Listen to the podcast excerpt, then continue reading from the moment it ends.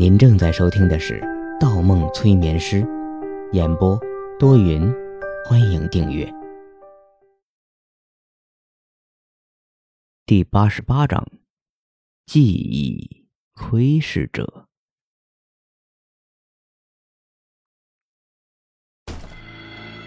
桌子撞在墙壁上，散了半截儿，没有砸中药宝山。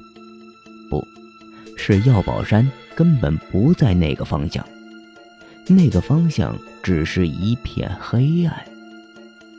段子明的身后亮起一个红点儿，红点儿一闪，药宝山长长吐出一口烟雾，笑了：“嘿，段警官，不要激动啊，我还没说完呢。”段子明怒不可遏，转身就要扑过去给他几拳，谁料刚转身，又是一片瘙痒从脖子后颈蔓延开，那些小虫不断渗入他的皮肤，往头皮涌去。只是片刻，段子明在脖子后上抓出一道道血痕，指甲缝里沾满了鲜血，但他完全停不下来，太痒了。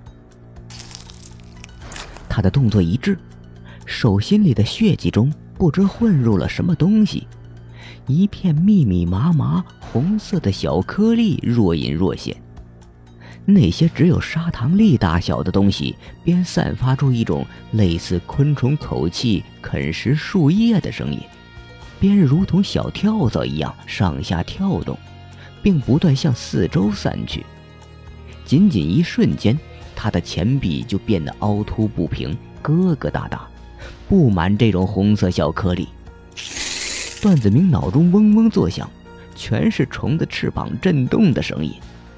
他觉着那些渗进皮肤、渗进他血液里的虫子，已经爬进了他的颅脑，而且正在慢慢起飞。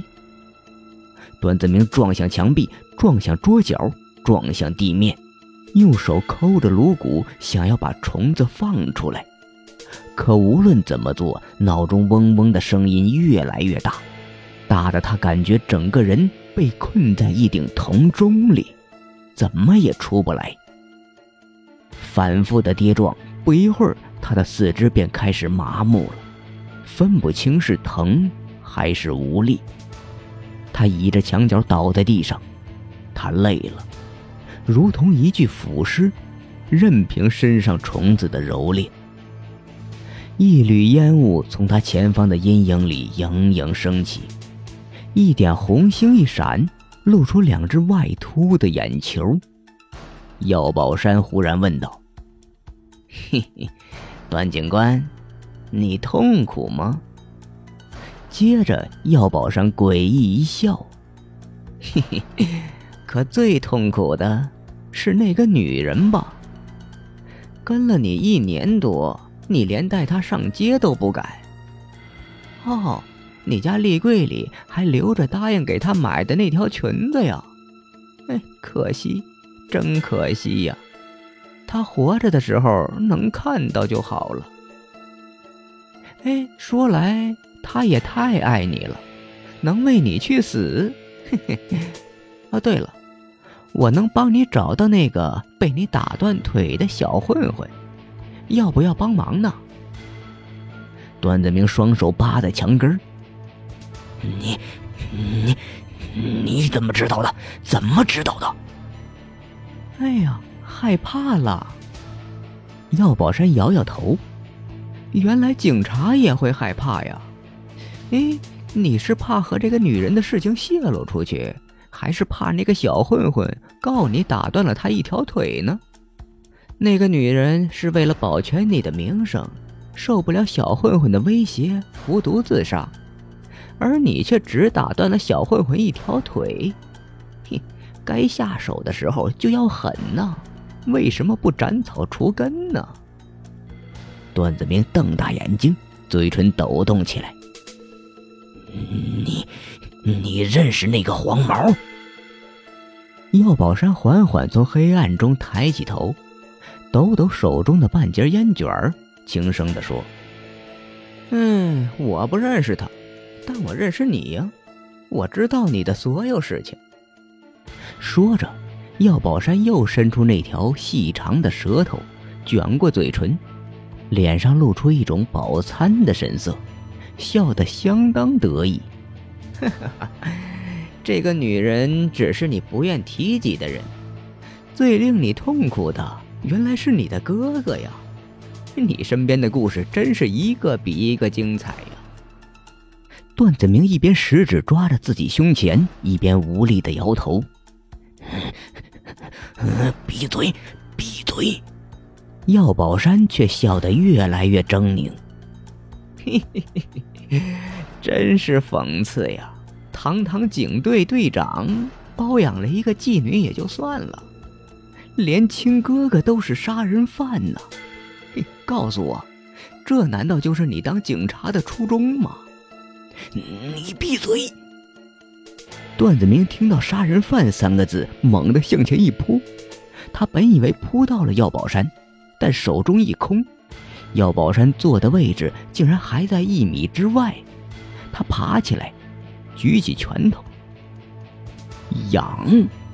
他身子一哆嗦，双腿间瘙痒的让他不自主的在地上打起滚来。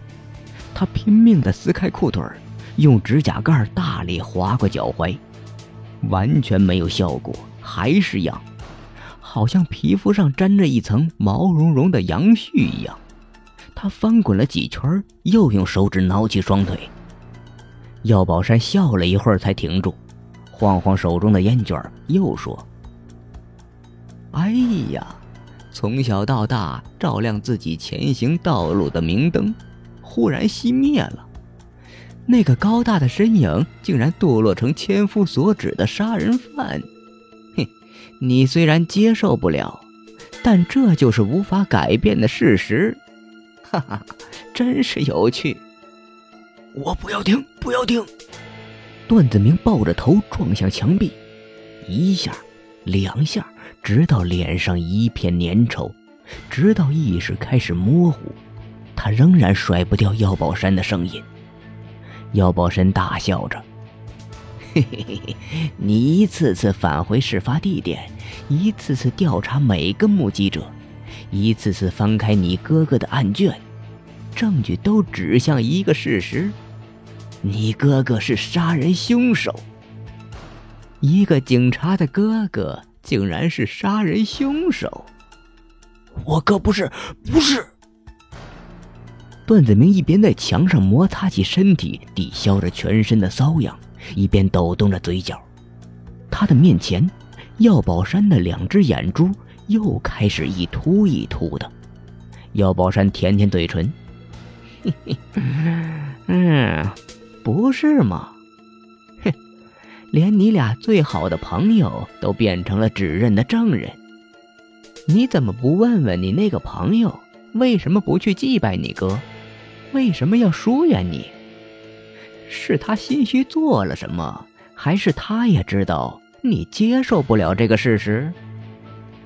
不，莫哥没有，莫哥没有指认我哥，没人指认我哥，你骗人。段子明低着头，上半身晃动起来。药宝山弹弹烟灰。你翻看卷宗的时候，应该看到有个匿名的目击证人是如何一点一点还原现场的。不是那个朋友又是谁呢？哦，你哥和你那个朋友学的都是心理学呀，难怪呀。来，抬起头，看着我。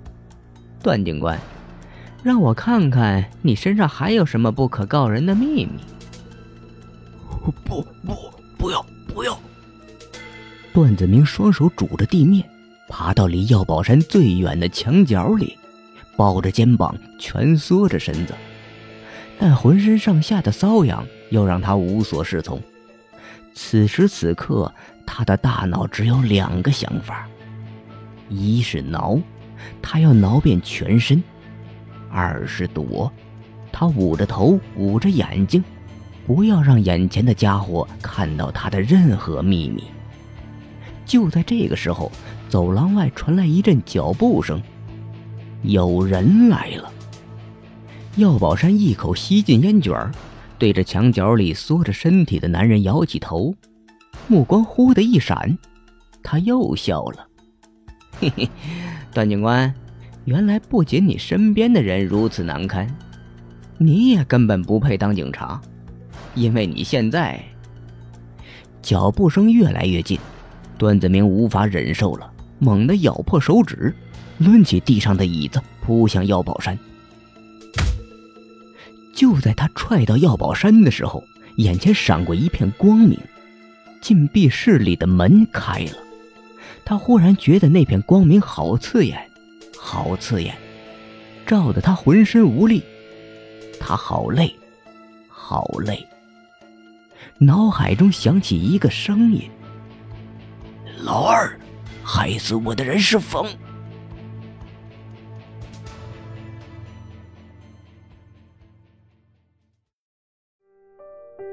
本集播放完毕，喜欢请投月票，精彩继续。